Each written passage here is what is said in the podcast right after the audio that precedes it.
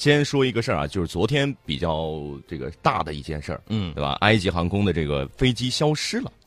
对这个飞机呢，我们昨天下午跟那个我们的节目进行了一个连线，在这儿呢，我们再重申一下自己的这种观点。嗯，我们觉得这个飞机可能机械故障的这种可能性比较小，然后呢，气象的这个因素我们已经排除了，因为当时英国的气象专家已经说了，这块空域这个气象非常的稳定，没有什么特别大的这种异常。嗯，还有就是这个，比如说这个撞鸟这个事儿，我们也给大家分析了。我说它这个高度一万一千米，鸟飞不上去。呃，除了极少数的这种大雁呢，这种大型鸟类它可以飞到这么高之外，其他的鸟类一般情况下飞不到这么高。而且它如果遇见这些鸟类，它是可以有时间去躲避的吗？呃，通常它在那个范围之内，基本上你就看不见，哦基本上就看不见。像这种麻雀啊这种小鸟，你基本上就找不见，它们也飞不了那么高。嗯，呃，你海拔到这个一万一千米的时候，极少数能碰见。我记得印象之中，有一个这个客机曾经这个飞行员报告过，说飞到这个海拔一万两千米的时候，嗯还看到了一种这个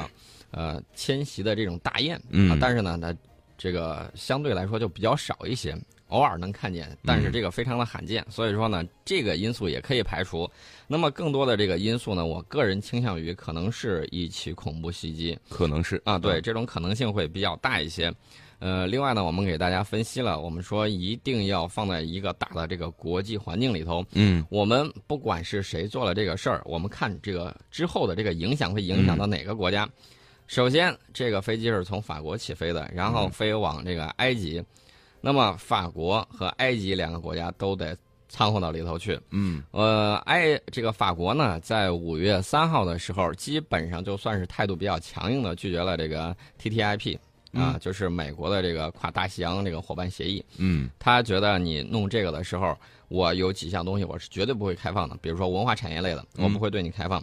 还有一些就是包括这个农产品啊，包括其他的一些方面，它给美国也设置了非常高的一个门槛儿。然后呢，昨天呢，我们又谈到了美联储加息，对，美联储说六月份有可能要加息，而且说的跟市场预计的不一样。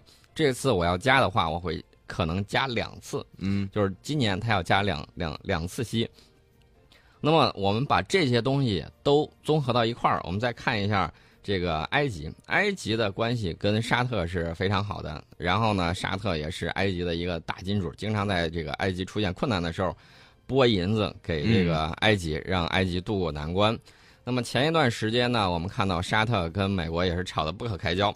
呃，美国众议院呢通过一项法案，可允许这个就是九幺幺受害者的亲属，嗯，可以在美国法院直接起诉这个沙特。对，啊昨天在节目当中我们也提到了这个事儿哈。沙特呢也说了，如果说你要是把这个法案给通过了，嗯呃，最后签字儿通过了，那么我这块儿一要把你的这个上千亿的这个债券资产全都给你卖了，我不要了。嗯然后呢，就有一个相互的威胁。那么大家想一下，如果说这个飞机，这个飞机嗯事件不管是谁做成的，最后它肯定会影响法国和埃及两国。嗯那么法国怎么影响它呢？大家就会觉得法国戴高乐机场安检不行啊，嗯啊，最起码有这一点的这种想法吧。对，嗯另外呢，它就会怎么样呢？资本就会恐慌，啊，觉得这个法国这个待着可能不太安全。然后呢，去年巴黎恐怖袭击事件，对对，这个才余热还没有过去啊。对，所以说呢，资本会怎么办？资本会大量的的这个外逃嗯流走呢会去哪儿呢？那美国最安全的，肯定往安全的地方去。那接下来还有这个埃及，那埃及的最近十二个月已经三起这个事儿了。嗯第一起是这个俄罗斯俄航，俄航从埃及起飞到这个俄罗斯去，然后呢炸了。嗯这个呢是恐怖袭击。刚开始的时候，我们看到埃及民航还说，哎，这个肯定不是恐怖袭击。嗯然后呢，就过了好长时间，等到黑匣子的这个找到了呃找到之后，然后把这个解密了之后，嗯然后呢一还原，那确确实实啊恐怖，袭埃击及嗯埃及后来自己也改口了，说那个是恐怖袭击。为什么呢？担心打击他自己的旅游业嗯，给自己的经济雪上加霜。埃及当时也没有承认说是什么情况。然后呢，我了解了一下，就是在埃及那边的这个留学生啊，嗯他们说这个埃及这块的这个安检嗯相对来说可能不是那么严格，嗯，所以说呢会有很多的事情也会造成一些恐慌哈。然后呢，这个法法国的这个航班呢，这个我觉得有很大的可能性。呃，他之前不是报告说嗯说是机舱下部有冒烟的这种情况吗？呃，另外呢，还有一些说法，说是这个法航的飞行员其实是在坠机之前跟这个埃及空军，埃及空军应该是得到他们这个求救信号，有相应的这种。具体是什么情况？我觉得还有待于第一找到的这个东西，黑匣子，对，找到这个黑匣子，然后找到这个残骸，你才能去判断。对，但是有个消息说说这个今天早上看到了一个消息，说这个找到了一个残骸，但是埃及方面否认了，说是因为信息翻译错误，其实不是这个残骸，但是目前信息仍然是没有找到。他说的是此前发布的确认已找到失联客机残骸的信息是翻译错误。对，目前呢仍然无法确认海面漂浮物。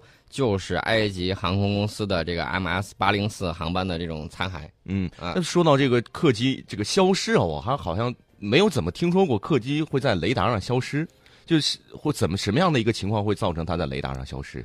嗯，雷达它肯定是有一定的这种判断的这个高度。比如说你从雷达消失，那么雷达它成为一个扇面发射这个雷达波。嗯。呃，平时的时候就正常跟踪着，然后呢，一旦它突然掉高度，比如说从一万米一下掉到海平面，你这个雷达在对地面海平面，它也是有这种障碍物的。嗯。它就不可能说在雷达上屏幕上再看到你这个飞机的雷达信号。哦。雷达打过去一个波，然后呢回波。会显示出来这个你的运动的速度，然后等等一系列这个在雷达屏幕上，呃，这个雷达兵呢，它可以进行这种判定。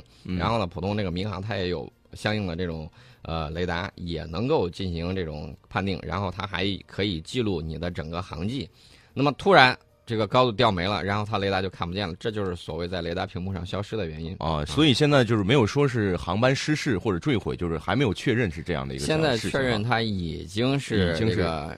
嗯，坠毁了，坠毁了啊！嗯，好，我们再继续往下面说哈。啊，对，我们说完这个事儿呢，其实这一系列的事情大家都要注意。北约昨天其实很高兴，说我又东扩了，我把黑山给扩进来了。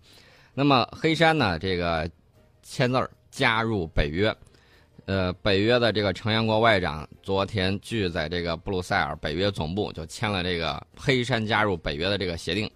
那么大家看一看这个黑山呢，之前这个是属于谁的？然后呢，现在黑山加入北约，这个北约就说了，这个就证明我这儿坚持的是门户开放政策。那我问一个问题，能不能让俄罗斯加入北约？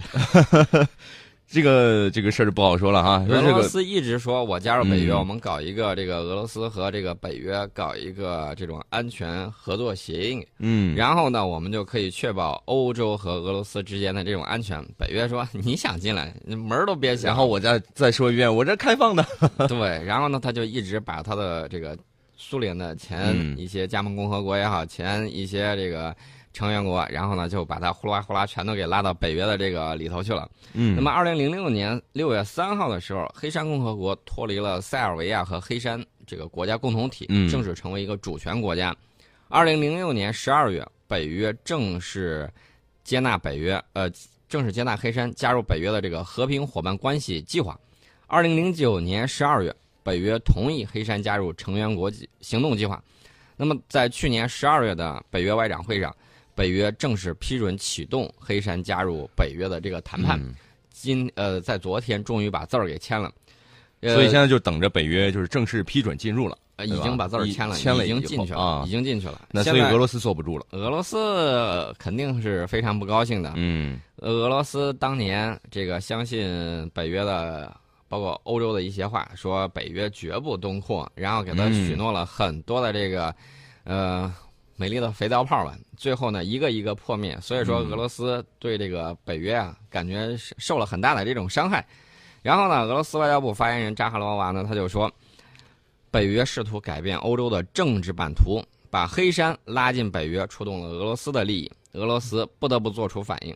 嗯，俄罗斯会做出什么反应？宋老师觉得，他肯定会做出一系列的这种回应。呃，我觉得这个俄罗斯呢，应该说是之前我们看到俄罗斯他。说新组建好多个这个师，然后呢要应对这个北约的东扩。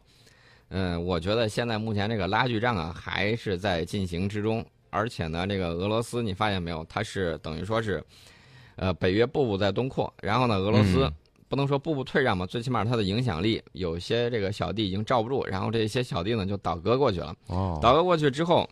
北约就一步一步把它的反导系统、把它的重型装备仓库嗯往前推。现在最起码在波兰已经有很多的这种重型仓库，在罗马尼亚部署的有 F 二十二战斗机，这个呢就等于说对俄罗斯啊整个这个西部还有这个西南部形成了一个前行的这种攻势。嗯所以说呢，看普大帝最后如何应对。呃，其实呢，这么多年来，这个俄罗斯他应该能够切身的感受到，就是北约逼人太甚。嗯然后呢，这个俄罗斯自己也明白，为什么普大帝一直在国内有百分之八十的这种支持率呢？很大一部分原因不在于别的，就嗯在于他们被这个欧洲、美国、北约坑惨了。呃，当年我我也我记得有一组数据啊，嗯乌克兰乌克兰现在的国民生产总值应该是还没有恢复到一九九一年的水平，还不如二十多年前还不如二十多年前。哦，那个这个速度是，这这不能说速度了，这个倒退的速度也是很倒退的非常厉害。这个嗯这是乌克兰的这个经济，俄罗斯，俄罗斯我记得在二零一三年的时候，这个人均的这个男性啊，平均嗯寿命应该是下降了大概有五岁吧，至少是五岁。人均寿命下降是一个什么样的影响？就是本来说你可以活七十呢，现在你只能嗯活六十五了。然后呢，体现的是一个什么样的性质？体现的是一个经济衰退，体现的是嗯一个整个国家对这个，呃，医疗保障等等方面投入哦各个方面都会减少。对啊，这个人均寿命预期下降，这个其实是是很严重的很严重的一个事情。另外就是这个人口的问题，嗯所以说呢，俄罗斯最近这些年确确实，呃，我觉得当时那一波苏联领导人太直心眼儿了，然后上了北约的当，然后呢就把自己很多东西拱手相让，然后嗯造就了当时俄罗斯一系列的这种寡头。嗯呃，普拉蒂上去之后，也把这个石油公司啊等等整顿了一番，所以呢，把这个重要的这个能源，还有一系列的这种资源出口的这种公司呢，掌握在俄罗斯国家的手里头。嗯相对来说，这个前几年油价一路高涨，呃，这个俄罗斯还算是过了几天安稳日子。嗯但是呢，转型速度比较慢，这个得给我们提个醒，就是你经济结构转型如果跟不上的话，那么光依靠这个能源出口，我觉得这个不好。啊，古代的时候，你看我们出口什么？我们出口瓷器，嗯这瓷器温润如玉，然后嗯欧洲人一看高科技啊，对，你想想它本身它是什么土粘土，啊，我们给加工一下，我们给加工一下，变成了奢侈品。这在古古代的时候，这就是嗯，高科技。我们茶叶出口多嘛？嗯，茶客出茶叶出口也很多，还有就是丝绸。嗯呃，古罗马的时候，这不用说了，能够有一呃有穿一件这个来自东方的这个丝绸做的袍子，啊那相当的丝绸之路，凯撒，嗯，凯撒穿了一件紫色的，然后到这个元老院去，然后大家都惊为天人，说这这这太漂亮了，太漂亮，漂亮。啊！所以说呢，你出什么能够带来更多的财富？高科技，嗯，这个东西我们一定要抓住，这个东西非常的不错。呃，另外呢，这个俄罗斯外交部其实有一个大家非常关注的事，大家都知道今天是五二零了，我们看到微信朋友圈有很多的段子啊，嗯有说这个是什么，呃，看这个小说啊，发现是这个什么潘金莲、啊？武大郎的日子，当然这都是玩笑啊。嗯但是呢，在昨天的时候，俄罗斯外交部有一个非常给力的一个行动，他强调了一点，他说，这个俄罗斯的立场是不会变的，嗯，俄方承承认只有一个中国。对，这个俄方现在就是加强了与中国的一个立场方面的关系哈。对，北约嗯呢、现在也是这个为了争夺这个俄罗斯的小弟啊，北约说嗯我加强与周边伙伴国的安全合作双方都有动作。啊，双方都有动作。这个北约秘书长斯托尔滕贝格呢就说，北约决定加强与地区伙伴的这种安全合作。他要加强安全合作，其实那无非就是我派一些部队，派一些这个装备，嗯，然后放在这儿，寻求北约以外周边地区的这种稳定。他是这么说的，呃，最重要的就是训练当地部队，呃，维护安全。然后你知道他有一个什么冠冕堂皇的理由吗？啊，打击极端主义。打击极端主义，然后这个做法是不是很让人费解？这个做法也不算费解吧？北约嗯现在讨论的这个问题就比较多了。你说北约北大西洋公约组织，你护着你那一块儿就行了呗？北约现在考虑在伊拉克，在伊拉克嗯在伊拉克，对对伊克拉克的军官实施这种训练计划，而且北约外长会呢同意尽快向伊拉克派遣一个评估小组。那么北约外长呢还就打击极端组织 IS 这个国际联盟，帮助这个建立利比亚国防和安全机构，还有扩展在地中海反恐行动这些议题啊，大大家都坐在一块儿在那儿讨论。我其实想问你一个问题：嗯，利比亚问题，你当年不打他不就没事儿吗？对啊这，是利比亚问题。极端组织 IS，美国说，哎呀，最近打这个 IS 挺有成效的。问题是嗯那是俄罗斯打的，对啊。然后他现在就是把整个以以一个这样打击恐怖组织为旗号，其实跟他这个东扩有没有一个关系？他跟他的东扩，我觉得有一定的关系。项庄舞剑，意在沛公，对而且他在积极的进行战略布局。嗯，这个北约里头谁说了算呢？是美国说了算。呃，哦美北约的最高指挥将领是美国人，是美国军官。然后呢，这个美国军官是谁任命的？是美国国防部任命的。哦，大家所以就是这么一说，大家就明白了吧？所以整个北北约也是象征着一个美国的国家利益的。最高的指挥权是在美国的手里头，嗯大家一定要把北约和欧盟这块儿稍微分得开一点。欧盟里头，我们看到最近一段，美国也有这个布局，嗯美国就觉得应该让德国承担更多的这种军事责任，嗯然后呢，他也有意图重新武装德国，然后他要求德国把这个国防开支嗯呃，相当于 GDP 的百分之二，要有这么一个份额。如果要达到这个份额的话，德国军队应该会得到大概是六百亿欧元的这么一个拨款。嗯现在呢，只有三百多亿。那么我们看到周边，包括英国、包括法国在内啊，有的是百分之一点八，占 GDP 的百分之一点八，有的是百分之二点零七。嗯大概就是这么一个比例。然后呢，他们的这个国防开支比着德国可能都会要高一些，而且德国最近一段时间，它的这个武器装备方面需要更新。嗯呃，前一段时间我看到这个德国的这个女外长就说了，说我们现在有些装备都是这个呃四五十年前的，啊比我们的这个年轻人。啊、年龄还大，让他们开着这些老爷车跑去执行这个战斗任务，嗯也太那个什么了点儿，所以说呢，要拨点钱，然后嗯争取把这些装备给更新一下。呃，美国一直在强调说，小弟们不能光指着我给你们掏银子自己挣点钱嘛。啊，不，自己拨点钱，啊然后一众小弟，这个穷国就在那哭穷啊，没有钱呀哎没有钱，甚至把这自己的国防开支只有为是真没有还是假没有？第一也真没有，第二也想省钱，百分之一又没有国家去打他，对不对？，对，他也犯不着，所以说呢，这个开支就掌握仰望着老大哥了。你嗯，你你给了我就我就用，你不给我也不求你。给我们撑起来 保护伞就行了，嗯我寻求这种安全。然后特朗普就不愿意，特朗普就说我要当美国总统，你们都得给我掏这个银子，啊说白了就是保护费你得给我嗯掏出来，不能我干保护你，你这小弟呃碰见事儿了不往上冲那不行，这个保护费贵不贵？不便宜，不便宜哈，不便宜。嗯。